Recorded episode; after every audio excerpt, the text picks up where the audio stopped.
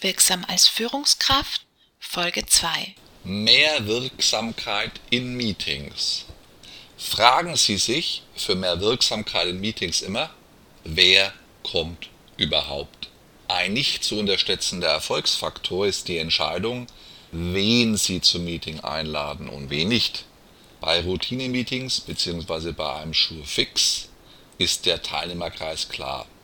In anderen Fällen bestimmen die Zielsetzung und die Tagesordnungspunkte darüber, wer eingeladen wird. Laden Sie nicht zu viele Teilnehmer ein, denn für ein erfolgreiches Meeting gilt, je weniger Teilnehmer beteiligt sind, umso besser. Einer überschaubaren Anzahl an Teilnehmern fällt es Ihnen leichter, den roten Faden beizubehalten. Es ist auch möglich, bestimmte Teilnehmer gezielt zu einzelnen Tagesordnungspunkten einzuladen. An Ihren generellen Meetings sollten Sie nicht mehr als zehn Personen teilnehmen lassen. Um Entscheidungen zu treffen und Konzepte zu erarbeiten, gelten fünf bis acht Teilnehmer als Ideal.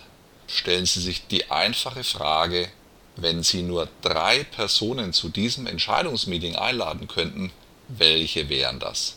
Die Antwort auf diese Frage lässt sich bei der Planung sicherlich berücksichtigen und damit können Sie wesentlich rationeller vorgehen